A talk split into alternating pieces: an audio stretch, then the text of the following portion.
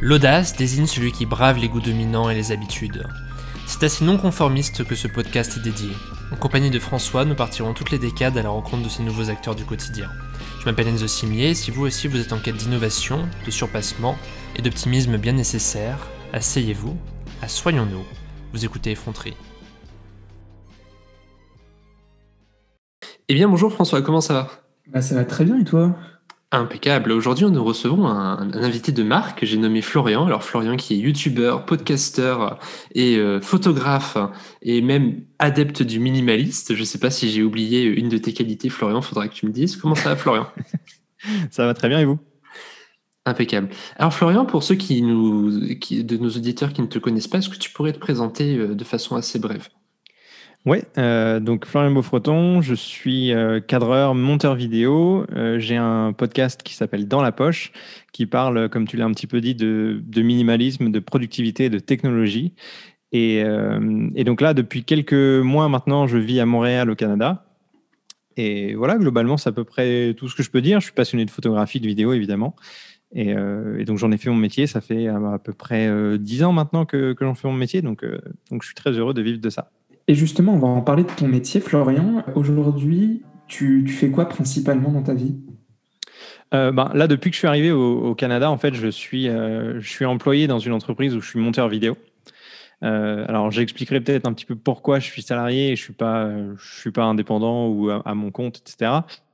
c'est ce que j'étais en France avant, mais, depuis que je suis arrivé, je suis, monteur vidéo pour une entreprise qui parle de nouvelles technologies. Et euh, justement, est-ce que tu peux nous en dire un peu plus sur cette arrivée? Je sais que tu l'as déjà couvert en, vidéo, mais sur cette arrivée en plein Covid au Canada, comment ça s'est passé concrètement? Euh, ben, c'était euh, c'était bizarre, je pense que c'est le mot. en fait, au départ, je devais arriver au mois de mars 2020. C'était le plan initial et ça, c'était prévu depuis quasiment un an. Donc, c'était c'était une préparation euh, de, longue date. Il y avait un déménagement, il y avait une vente de meubles de prévu, il y avait même une vente d'appartements de prévu, il y avait plein de choses euh, et tout ça. Et euh, quelques jours avant notre voyage, ben, on a vu le Covid, etc., qui prenait de plus en plus d'ampleur en France et tout ça. Et deux jours avant notre avion, on s'est retrouvé bloqué ben, parce que les frontières françaises étaient fermées, les frontières canadiennes se sont fermées, qu'il y a eu le confinement qui a été annoncé. Donc, au final, euh, le départ a été retardé de quelques mois.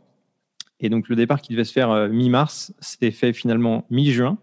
Euh, donc, donc, je suis arrivé en fait dans un contexte particulier où, au lieu de venir, on va dire, l'esprit libre, tranquille, comme si j'étais en vacances, ben, ça s'est pas vraiment passé comme prévu parce qu'au moment où je suis venu, il fallait forcément que je vienne avec une offre d'emploi euh, valide d'une entreprise canadienne, québécoise en l'occurrence, et euh, que je puisse faire euh, un confinement strict de 14 jours à mon arrivée. Donc c'est ce qui s'est passé en fait à partir de mi-juin quand je suis arrivé. J'ai dû, j'ai dû rester confiné 14 jours dans un appartement et ensuite commencer mon travail directement. Et c'est-à-dire que ça, ça, il fallait aussi inclure le fait qu'il fallait que je trouve un appartement, qu'il fallait que je fasse mes papiers à mon arrivée, parce que quand on, fait, euh, quand on arrive en tant qu'immigré, il faut faire des papiers en particulier. Et voilà, donc c'était euh, c'était toute une, une aventure que j'avais pas prévue comme ça, mais, euh, mais bon, maintenant finalement tout se passe bien, je suis installé et, c'est plutôt cool. Et Florian, du coup, tu nous as dit que tu étais podcasteur. Tu as un podcast qui s'appelle Dans la poche, que je suis particulièrement d'ailleurs, que j'aime beaucoup d'ailleurs. Mais explique-nous comment tu as créé cette émission. Est-ce qu'il y a eu un déclic ou est-ce que tu as toujours voulu faire un podcast? Euh, ça fait très longtemps que, je réfléchissais à l'idée de faire un podcast parce que euh, depuis, on va dire 2000, euh, peut-être 2009 euh, ou un truc comme ça, je, je suivais sur, c'était sur iTunes à l'époque, les, les podcasts de la chaîne Techno, qui est devenu ensuite 01net. Et, euh, et, il faisait des podcasts sur les nouvelles technologies. Et ça, je, bah, je les suivais chaque semaine ou même chaque jour. Je ne sais plus combien, combien ils en faisaient. Et, euh, et j'ai toujours bien aimé ce format, en fait. Le, format euh, juste audio, de pouvoir écouter un peu quand on veut, etc., de pouvoir faire autre chose en même temps. Euh, c'est quelque chose qui m'intéressait. Et euh, bon, avec le temps, j'ai fait mes études, j'ai commencé à travailler dans le monde de la vidéo. Et puis, j'avais laissé un petit peu ça de côté parce que mon travail, finalement, je me suis retrouvé à bosser pour 01net. Et mon travail, c'était de faire des vidéos et de réaliser des podcasts au quotidien avec eux. Mais j'avais pas le temps de créer mon propre podcast et c'est surtout qu'à ce moment-là, j'avais pas forcément une idée en particulier de sujet à traiter et j'avais pas j'avais pas vraiment formalisé le truc. Et puis, à partir du moment où je me suis lancé en indépendant en France, à partir de 2016, je crois, ben, je me suis dit, voilà, maintenant j'ai un petit peu plus de temps entre mes différents clients, donc je vais essayer de, créer quelque chose pour moi. Et, c'est là où l'idée du minimalisme et, enfin, d'allier le minimalisme et la technologie est venue parce que j'ai découvert aussi Matt Diavela, qui est un, un YouTuber américain qui parle beaucoup de productivité, de minimalisme. Et ça m'a, ça m'a vraiment inspiré. J'ai trouvé ça vraiment cool. Donc, euh, bah donc, je me suis dit, je vais, je vais créer un podcast. j'ai trouvé l'idée qui, mélange le côté technologie, productivité et minimalisme et essayer de, bah, faire intervenir des gens euh, régulièrement autour de ça, que ce soit des, créateurs de contenu, des entrepreneurs, des gens qui sont assez inspirants et, euh, d'évoquer des sujets qui ont un lien avec ces, ces trois mots-clés, en fait. C'est très intéressant et d'ailleurs, euh, tu me dis si je me trompe, mais je crois que le premier épisode de Dans la poche était parrainé par Léo Duff. Ouais, tout à fait. C'était, euh, c'était la première personne. Euh, avant même que je crée mon podcast, je lui avais dit est-ce que, tu serais intéressé pour faire un sujet avec moi? Et il avait accepté tout de suite, donc c'était vraiment cool. Et puis, moi, j'adore Léo, même en, perso, donc c'était, un plaisir de, discuter avec lui. Et le, le podcast était super intéressant. Ça avait, ça avait été vraiment cool d'enregistrer ça avec lui. Il faut savoir que François est un fan euh, incontesté de Léo Duff. Il a plusieurs affiches dans sa chambre. absolument, absolument, je euh, petite blague à part, du coup, ma question, c'est une question qui n'est pas des moindres. Pourquoi le minimalisme? Bah, En fait, euh, je, à la base, je connaissais pas forcément ce, on va dire, ce, cette ce style de vie, cette façon de, de voir les choses. Et j'ai découvert le, le, documentaire de Matt Diavela justement sur Netflix euh, et, j'ai trouvé ça vraiment fascinant. Et bon, en fait, sans le savoir, j'étais toujours un petit peu dans cette optique-là de pas forcément euh, avoir trop de choses chez moi, de de ne pas avoir euh, des milliards de, fringues à la maison ou de, de, produits inutiles. Mais en regardant ça, j'ai quand même eu un déclic et je me suis dit waouh, il est temps que je fasse du tri chez moi, que je m'organise un peu plus et que je me responsabilise. Et puis, c'était une période aussi où je je savais, enfin, j'avais en tête que j'allais déménager ou que je voulais déménager à l'étranger. Et je me suis dit, ben, il faut que, il faut que je, cet état d'esprit-là, cette façon de voir les choses et de, de vivre avec ce qui me plaît, ce qui me fait plaisir et de d'éliminer le superflu.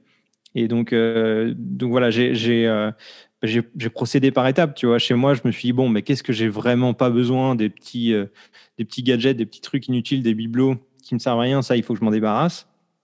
Après, je suis passé aux vêtements. Donc là, j'étais le genre de personne à avoir euh, à acheter des t-shirts avec des, des, trucs écrits partout dessus, tu sais, soit des trucs de cinéma, des trucs de série, ou alors des, des mots euh, un peu débiles dessus.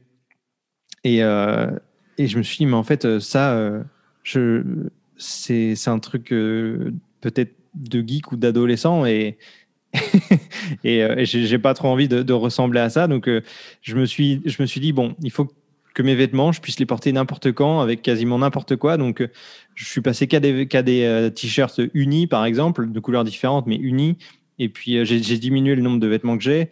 Et après, c'était passé à mes objets high-tech. Donc, j'ai essayé de, diminuer tout ça.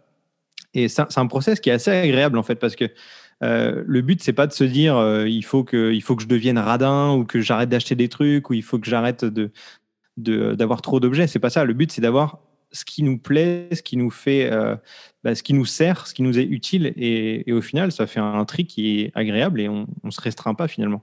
Donc, toute cette tendance-là, euh, le but, c'est aussi de l'appliquer aux nouvelles technologies parce que même si on a euh, un ordinateur, une tablette, un smartphone, des disques durs, etc., le but, c'est aussi de, bah, de, de, se débarrasser de tout ce qui est inutile dans ces disques durs, par exemple. Tu vois, j'avais des tonnes et des tonnes de fichiers qui servaient à rien. Bah, il suffit de les, supprimer, de faire le tri, de bien ranger ses affaires, comme dans son tiroir. Et puis, euh, puis voilà. Donc c'est voilà, il y avait plein de sujets que, je trouvais cool. Et le minimalisme, c'est le truc qui relie euh, qui relie les deux, le monde réel et la technologie en fait. Moi, le minimalisme, c'est quand même un mode de vie que je trouve assez fascinant. J'ai jamais réussi euh, vraiment à, me mettre dedans. Mais, euh, mais j'avais justement une petite question. Est-ce qu'il y a des, éléments qui t'ont rebuté au, départ, dans le sens où euh, est-ce qu'il y a vraiment des changements que tu n'as pas réussi à, à adopter, des, des, trucs que tu n'as pas réussi à enlever et qui pourtant n'étaient pas nécessaires? Ben, en fait, le, truc, la clé, c'est faut pas se prendre la tête. Hein. C'est pas un truc euh, obligatoire où la semaine 1, tu dois faire ci, la semaine 2, tu dois faire ça. En fait, tu, tu fais au fur et à mesure selon ce que tu as envie de faire, à la vitesse que tu veux. Et puis voilà, moi, j'ai jamais, euh, je me suis pas stressé en me disant, oh là là, euh, dans une semaine, il faut que j'ai enlevé euh, tous mes fringues inutiles ou tous mes trucs qui servent à rien à la maison. Non, ça se fait progressivement.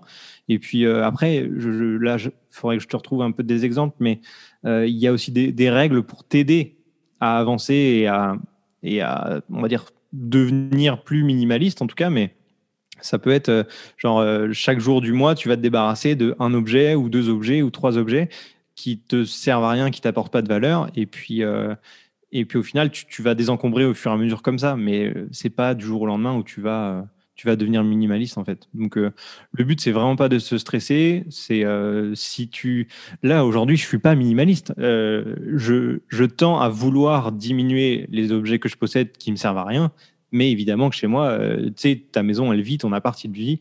Tu as des trucs qui arrivent à droite, à gauche. Euh, tu fais pas le tri immédiatement. Donc, euh, tu le fais par période. Et puis voilà. Mais vraiment, faut pas se prendre la tête avec le côté j'arrive pas à être minimaliste tout de suite.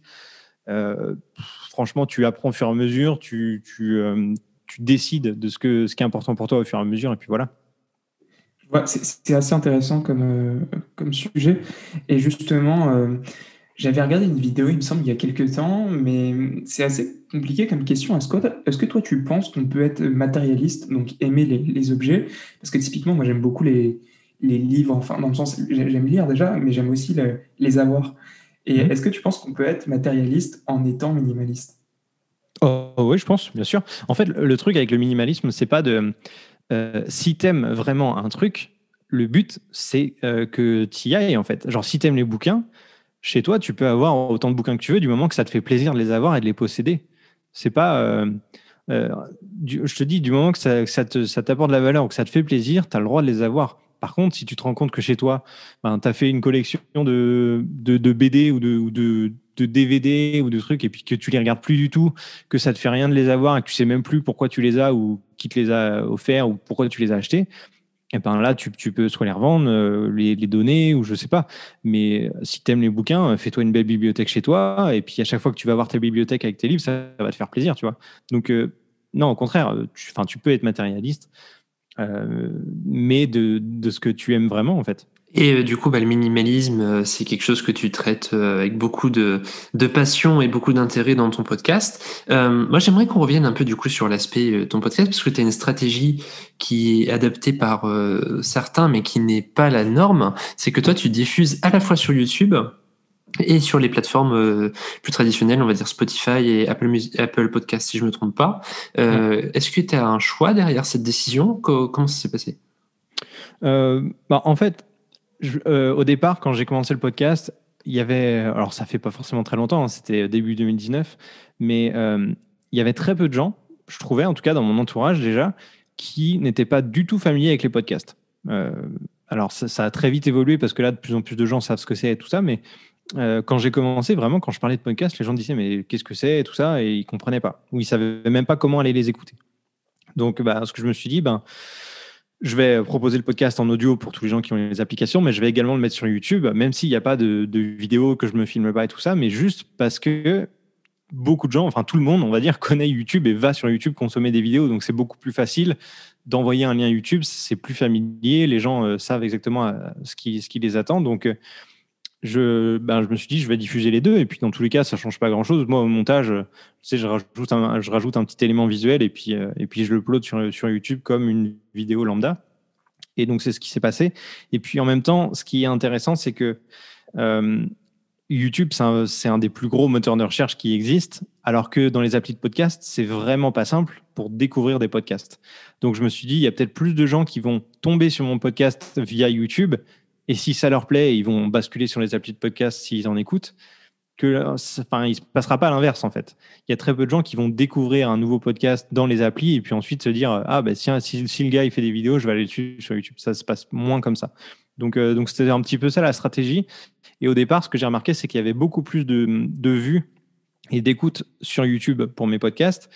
Et au final, avec le temps, ben, j'ai vu que ça s'inversait et qu'il y avait moins, de moins en moins de vues sur euh, YouTube et plus en plus sur le podcast, sur les applis euh, de podcast. Donc, euh, les gens ont migré un petit peu, ils ont découvert via YouTube et sont partis sur les applications. Oui, c'est vrai que nous, par exemple, tu vois, avec François, on, s'était posé la question de euh, est-ce que ça, au final, le fait de mettre et sur YouTube et sur Apple Podcast, Spotify, ça, ça cannibaliserait pas un petit peu les écoutes? Mais c'est vrai que j'avais pas pensé à cette histoire de transition. Euh, tu as, parlé justement du fait que c'est compliqué de découvrir un podcast sur euh, les, les, plateformes traditionnelles et je suis assez d'accord avec toi. Je trouve que c'est d'ailleurs assez dommage et qu'il y aurait un créneau à prendre là-dedans pour les, les podcasteurs indépendants parce que quand tu vas finalement sur la page de Spotify, même euh, Apple Podcast. Bon, ça commence à changer un peu, mais euh, les contenus que tu as à la une, c'est tout ce qui est euh, grosse radio, Europe 1, etc. Et au final, toi, tu es un peu noyé là-dedans. Et même les contenus indépendants qui sont propulsés, au final, c'est toujours un peu les mêmes. quoi. Et ça manque un peu de diversité.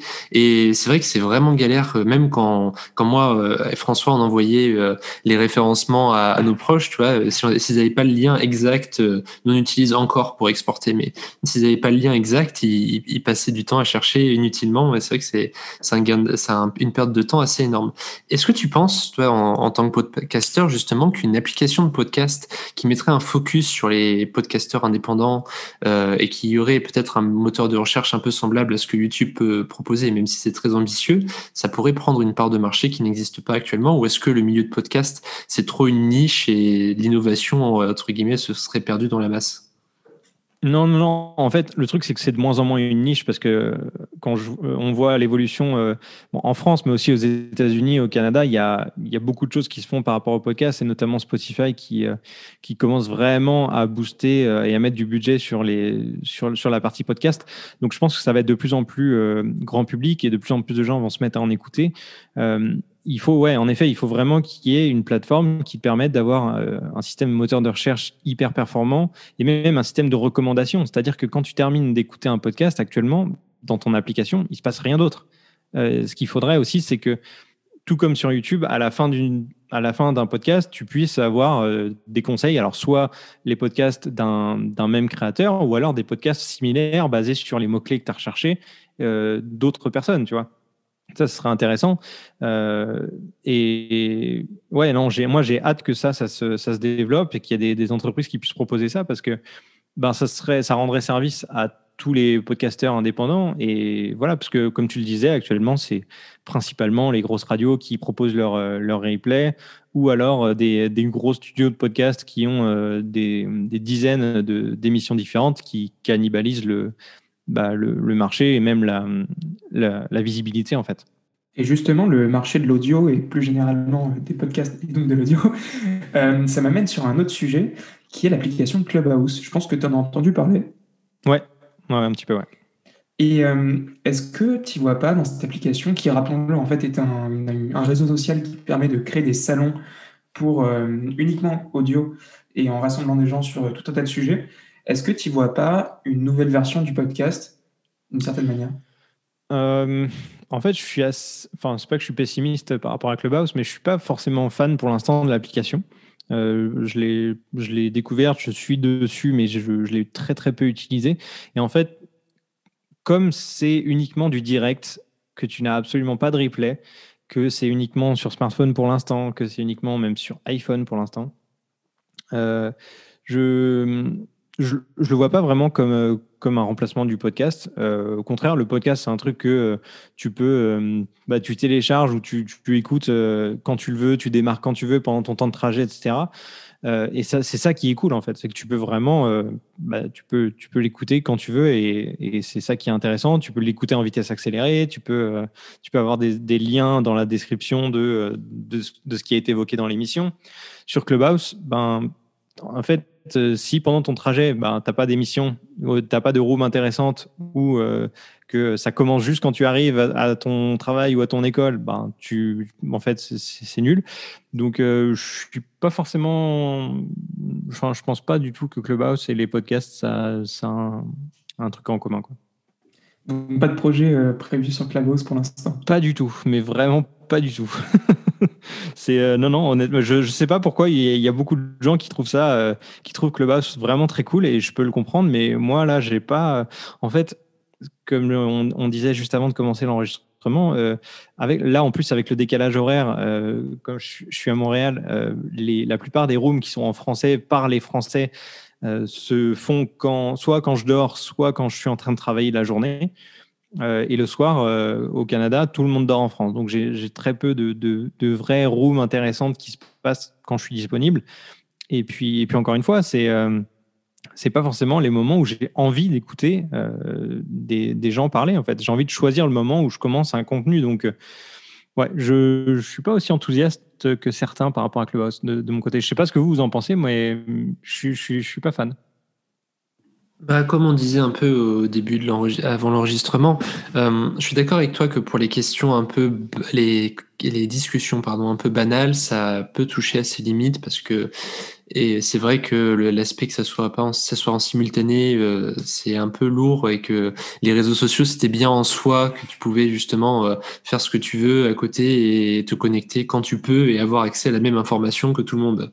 Et c'est vrai que en soi c'est un peu un peu compliqué euh, de recommander Clubhouse pour ce genre d'événement. Après je pense que ça peut avoir un intérêt comme on disait pour tout ce qui est politique, même si à mon avis c'est une façade pour l'instant. tu as l'impression que tu es plus proche des élus mais bon, ça c'est un autre débat.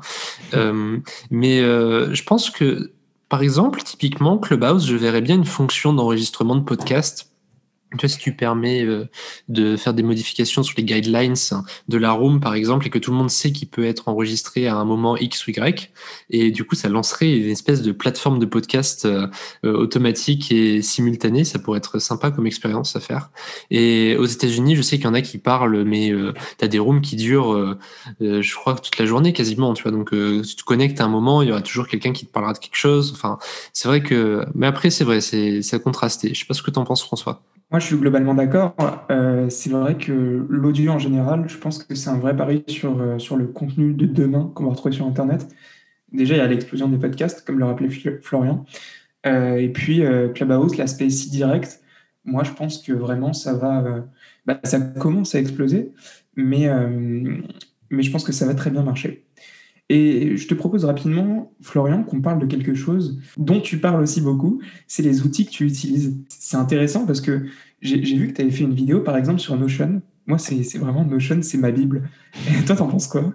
Moi, j'adore. Euh, en fait, je suis un gros fan de, euh, de découvrir des, des, outils, des logiciels. Alors, je, sais, je perds énormément de temps là-dessus parce que, euh, notamment bah, pendant le confinement, tiens, quand j'étais bloqué en France en attendant de pouvoir venir au Canada, j'ai essayé de, découvrir plein d'outils, notamment Airtable. Il y avait quoi? Il y avait Infinity, ça s'appelle, c'est un, équivalent de, Airtable. Il y avait ClickUp, et, euh, il y avait Notion que j'ai essayé plusieurs fois avant de revenir dessus parce qu'au départ, je comprenais pas bien comment ça fonctionnait. Et Notion, ouais, je, je sais pas, j'ai vraiment accroché sur ce logiciel et c'est, en fait, ça t'ouvre des possibilités énormes. C'est tellement personnalisable à souhait que, que j'ai trouvé ça trop cool. Il y a plein de, de, de tutos, de mecs qui partagent leur templates euh, sur, sur YouTube. Et je m'éclate avec ça en fait. J'organise un petit peu euh, ben, tout ce qui est mes, mes, vidéos YouTube, les, les podcasts, euh, même ma vie perso hein, en général, tu vois. Je, je, me suis amusé avec ça et, je trouve ça, je trouve ça trop, trop marrant. Et, voilà. Donc j'en ai fait quelques vidéos en effet. Et je, je, je sais pas si, si c'est un truc qui va, qui va continuer, qui va exploser ou si beaucoup de gens vont l'utiliser. donc voilà, mais moi ça me fait marrer. Et euh, toi, tu l'utilises, donc tu, tu l'utilises pourquoi exactement? Personnellement, c'est pour les podcasts aussi. Donc, euh, j'ai fait une vue de calendrier aussi. Je, mets mes résumés de livres, donc j'essaye de résumer le maximum de livres possible euh, quand je les lis. Comme ça, c'est cool d'avoir une trace derrière. et puis, je gère aussi pas mal de cours dessus. Je les rédige pas, je les rédige pas forcément dessus, mais pour avoir le plan, la structure, je trouve que c'est très pratique. C'est vrai que pour les étudiants, c'est euh, pas mal utilisé, j'ai l'impression. Enfin, j'ai vu des vidéos YouTube d'étudiants qui, expliquaient comment ils géraient euh, bah, tous leurs cours avec Notion. Et c'est vrai que ça peut, être, euh, cool parce que tu as, bah, as une fonction pour automatiquement avoir ton, plan, ton chapitrage dans, Notion. Et ça, c'est top. Donc, ouais, non, mais après, moi, je suis pas étudiant, donc j'ai pas cette utilisation-là, mais j'imagine que c'est vraiment cool. Après, c'est un coup à prendre. Je sais que moi, pour l'instant, j'ai pas eu encore le courage de m'y mettre. François me pousse de plus en plus à essayer. Mais oui, mais après, après, j'ai jamais été vraiment adepte, tu vois, de tout ce qui est to-do list, etc. Euh, c'est vrai que dans ma tête, j'ai un peu une structure de ce que je dois faire et j'essaie de faire au jour le jour. Et puis mon calendrier Outlook, ça fait le reste euh, pour les grosses échéances, on dirait, on va dire. Donc c'est vrai que tous ces outils, tu vois, où il faut bien conformer, etc. Finalement, je me dis bon, est-ce que ça va pas me prendre plus de temps au final que de commencer à, à travailler sur ce que j'ai faire. Mais après, c'est une vision, euh, c'est une vision très réductrice du logiciel parce que j'ai pas encore euh, mis beaucoup de temps dessus, mais je pense que ça, ça vaut la peine. Je vais essayer pendant les vacances. Là, on a bientôt fini en avril de me pencher un peu plus sur le sujet, mais c'est un coup à prendre. En fait, au-delà du côté euh, organisation de, ta vie, c'est aussi pour euh, libérer ton cerveau de plein de trucs. C'est-à-dire que toutes les idées qui peuvent te passer par la tête ou tous les trucs que tu as envie de retenir, mais que tu sais très bien que ta, mémoire, elle va te jouer des tours et que tu vas les oublier complètement, tu vas pouvoir, euh, tu vas pouvoir aller dans, dans, Notion et noter ça. Et comme ça, tu, tu, pourras y revenir quand tu veux et ça sera pas perdu en fait. C'est vraiment l'endroit où tu vas stocker toutes les informations de ton cerveau que tu penses que tu pourrais potentiellement oublier. Donc moi je trouve Ceci dit, juste euh, pour euh, désolé de te couper Florian, euh, mais euh, moi je trouve que vraiment l'application mobile est absolument horrible. On a l'impression d'être sur un site internet. Donc ouais, Notion, je vous conseille sur ordinateur, mais vraiment sur mobile ou sur iPad. Mais mobile, je trouve ça très décevant. Ouais, je suis d'accord. je l'utilise principalement sur, sur mon ordinateur ou la tablette. Mais même la tablette, c'est vraiment pour des actions assez simples, pour remplir un tableau ou un truc comme ça vite fait. Mais c'est c'est pas le meilleur. Donc euh, clairement, ils ont, ils ont des, une grosse amélioration à faire du côté des applications. Mais sur ordi, honnêtement, c'est top. Du coup, en début d'épisode, Florian, tu nous disais que pour l'instant, tu étais salarié d'une entreprise euh, québécoise. Euh, est-ce que c'est une position qui, sera durable ou est-ce que tu, tu, attends justement d'avoir le statut qu'il faut pour te lancer en entrepreneuriat ou pour te lancer en youtubeur à plein temps installé au Québec? Alors, euh, pour l'instant, c'est euh, une solution euh, qui, en gros, c'est toute une histoire d'immigration aussi, dans le sens où si, si je veux rester plus longtemps que mon, visa de deux ans actuel, il faut que, que je remplisse certaines conditions en termes d'emploi pour pouvoir rester. Donc là, c'est ce qui se passe en ce moment. C'est ce qui fait que je suis employé. Après, j'ai pas encore de, plan particulier par rapport à ça.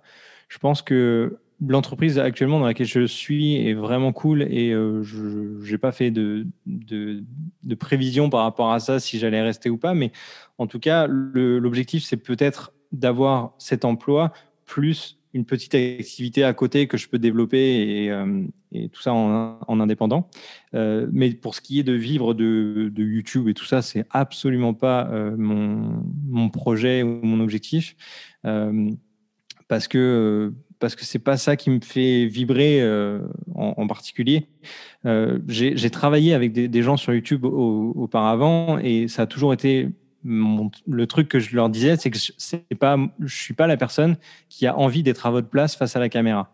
Alors, je le fais un tout petit peu là en ce moment sur, sur, euh, sur ma propre chaîne, mais c'est c'est pas le truc qui me fait vibrer en fait. je le fais des fois pour apporter des infos ou pour donner des, partager des, expériences ou des trucs comme ça, notamment sur l'immigration, mais c'est pas ce qui me fait kiffer et c'est pas, euh, j'ai pas envie d'en faire mon métier de, devant la caméra, tu vois. Donc, euh, donc voilà, le but c'est pour moi, c'est déjà d'être heureux ici euh, à Montréal, de euh, continuer cet emploi qui me plaît et, euh, et peut-être de développer mon activité en parallèle, mais certainement pas de vivre de YouTube. Oui, c'est très compréhensible. Et puis même euh, le milieu de YouTube, euh, c'est quand même quelque chose qui est assez surfait, même quand on essaye d'être authentique. Donc euh, je comprends parfaitement ta, ta vision des choses là-dessus. Et c'est sûr que si tu as l'opportunité de développer quelque chose qui, qui te plaît davantage et qui en plus ne nuit pas avec tes possibilités d'évolution au Québec, c'est mhm. encore, encore mieux. Et d'ailleurs, en parlant de Québec, bon, question un peu redondante, mais est-ce que tu, je sais que ça fait pas longtemps que tu y es, ça fait quelques mois, est-ce que tu tu t'y verrais pour le futur ou est-ce que c'est pour toi une phase de transition? Non, non, en vrai, je, me vois bien rester là plus longtemps et, euh, développer ma vie ici. C'est alors là en ce moment c'est particulier parce que euh, ben, il y a le Covid et puis euh, on est globalement bloqué dans tout ce qu'on tout ce qu'on veut faire. J'ai pas eu la chance de, visiter autant que je l'aurais voulu le, Québec en, règle générale ou même le Canada. Donc ça, c'est un peu frustrant. Mais, euh, mais juste par rapport à l'ambiance, en, étant à Montréal, je, moi, j'adore en fait. Donc je, je, sais que vous devriez arriver en cours d'année, si, si, mes souvenirs sont bons. Donc c'est, vous allez pouvoir le vivre aussi. Mais moi, je trouve que c'est une ville très agréable à vivre. Et, et ouais, clairement, si je compare à Paris où j'habitais avant, c'est pour moi c'est le jour et la nuit et donc et donc je suis vraiment content d'être là quoi. Florian, on va désormais passer au célèbre jeu des questions quand on reçoit un invité. je vais te poser une série de questions et je vais te laisser quelques secondes pour y répondre. Est-ce que tu es prêt? Ouais. Alors la première, elle est assez simple. Est-ce qu'il y a une œuvre qui t'a particulièrement marqué dans ton parcours? Donc ça peut être un livre, un film ou une musique. Ouh, j'ai le droit de réfléchir un petit peu ou pas? Bien sûr. Euh, qu'est-ce que je peux? En fait, il faut, que j'arrive à trouver un truc vraiment parce que. Euh, T'as le droit de dire Kenny West. Hein. non, ça sera certainement pas ça. Euh, non, mais en fait, j'ai vraiment envie de te dire le, documentaire dont je te parlais au départ, là, le documentaire de, de Matt Gavella sur le minimalisme, parce que c'est quelque chose qui, bon, c'était pas non plus un impact de fou dans ma vie, mais ça a quand même changer une, perspective que j'avais pas vraiment avant et qui, bah, qui, qui, a déclenché notamment le podcast et, et la façon dont, je vis actuellement. Donc, euh, donc ouais, je te dirais, je te dirais ce documentaire-là. Bah, intéressant parce que moi, du coup, je ne l'ai pas encore vu, mais vous inquiétez pas, de toute façon, on mettra toutes les références dans la description du podcast. Euh, bon, bah, la, deuxième question, euh, je pense pas qu'elle va être aussi facile, du coup. quelle est ta série préférée si, si tu regardes des séries? Ouais, je regarde pas mal de séries. J'ai envie de te dire, j'en ai je l'ai re-regardé il y a pas longtemps parce qu'elle me fait marrer. C'était un peu la, première vraie série que, que, je, que je regardais à fond quand j'étais étudiant. C'est How I Met Your Mother. Et euh, moi, ça, ça m'a fait marrer. C'était voilà, c'était neuf saisons. Euh, c'est l'équivalent. Je sais pas si vous connaissez cette série du coup, mais euh, c'est un peu le. c'est comme Friends, mais en plus récent. Et, et moi, je trouve ça encore plus drôle. Moi, par contre, j'ai une petite question. C'est, euh, tu sais, en ce moment, les rumeurs vont bon train sur. Euh, je sais que tu es un peu connecté à l'univers Apple, euh, sur des Apple Glasses, etc. Est-ce que du coup, c'est un objet que tu te verrais acquérir, étant donné que ça te mettrait directement les notifications au premier milieu des yeux, ou est-ce que c'est quelque chose qui est vraiment trop surfait dans sa dans sa conception pour toi? Franchement, non, je pense pas que. Enfin, il faut jamais dire jamais, mais je pense pas que ce soit un produit qui me tente beaucoup parce que déjà, euh, je passe beaucoup de temps devant les écrans de par mon travail en général sur, sur les réseaux sociaux, etc. Donc, si je me rajoute en plus un écran, enfin, un écran ou des notifications en permanence que je peux avoir sous les yeux, ça va être euh, horrible. Et puis, j'essaye de diminuer un maximum ce genre de choses. Euh, déjà sur mon téléphone, je coupe les notifications pour un maximum d'applications possible, donc c'est pas pour me les rajouter devant les yeux, tu vois. donc bon, je, serai attentif à ce genre de nouveautés, à ce genre de produits si jamais ça sort. Mais, euh, je pense pas que, que je serai le, type de personne à acheter ces produits-là. Je pense que le, confinement, ça aura eu cet effet, je pense, sur les gens. Moi, le premier, tu vois, avant, je passais beaucoup de temps sur les ordis. Et là, mine de rien, j'essaie de passer, d'en passer beaucoup moins parce que je me rends compte qu'au final, euh, bah, un phénomène de lassitude. Et je pense que ça l'a fait pour beaucoup de gens. Donc, je sais pas si des applications comme ça dans le futur, euh, enfin, je veux dire, des applications euh, technologiques qui nous englobent un peu plus dans un écosystème connecté, finalement, auront le même entrain qu'elles auraient pu avoir si on n'avait pas connu le confinement au final. Ce serait intéressant de faire une étude sociologique sur euh, euh, l'impact euh, du confinement sur le rapport des gens avec la technologie. Ouais, bah, c'est vrai qu'au final, à force d'être à, la maison en permanence, on se retrouve à être tout le temps devant un écran. Mais que ce soit le téléphone, une tablette ou un ordinateur ou la télé, il y a très très peu de choses qu'on fait sans écran maintenant. Donc au bout d'un moment, moi je commence à en avoir un petit peu marre et c'est vrai que ça fait du bien des fois d'aller se balader, de voir autre chose, de regarder l'horizon, de, tu vois, de, déconnecter un peu, d'écouter un podcast où là tu n'as pas besoin d'avoir le regard fixé sur un écran. C'est des alternatives qui peuvent te faire du bien. Quoi. Donc je sais qu'on est de plus en plus addict aux écrans et aux réseaux sociaux, mais il faut arriver à lâcher un minimum un minimum les écrans. Depuis euh, iOS 10, il me semble, enfin depuis la fonction de temps d'écran sur iPhone, ça m'a mis vraiment une énorme claque et, je m'en veux à moi-même d'avoir perdu tout ce temps euh, sur, ces, sur ces applications. Ouais, ça fait mal hein, quand tu te rends compte que tu as perdu une dizaine d'heures dans ta semaine euh, sur l'écran. Même si, si, on fait sur l'échelle d'un an, c'est absolument impressionnant. Mais du coup, je vais, je vais te poser la dernière question du jeu des questions. Question compliquée, je l'admets.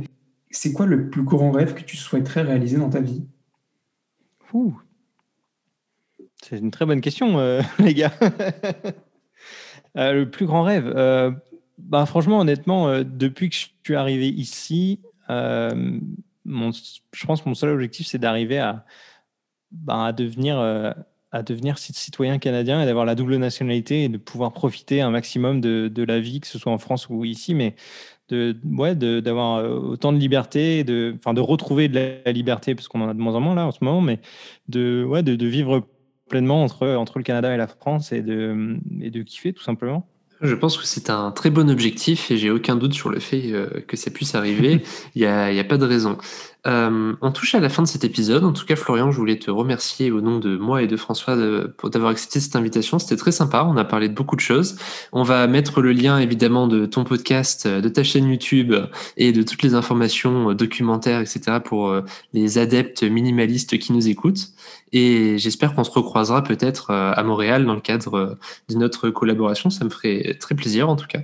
Bah, C'était avec plaisir, les gars. Bah, euh, N'hésitez pas à me dire quand vous arrivez à Montréal. En tout cas, merci beaucoup et euh, à tous ceux qui nous écoutent et on se retrouve la semaine prochaine. Merci d'avoir écouté cet épisode. Si vous l'avez apprécié, n'hésitez pas à nous laisser un avis ou de petites étoiles sur votre plateforme de podcast. Sur ce, on se retrouve la semaine prochaine pour un épisode encore plus effronté.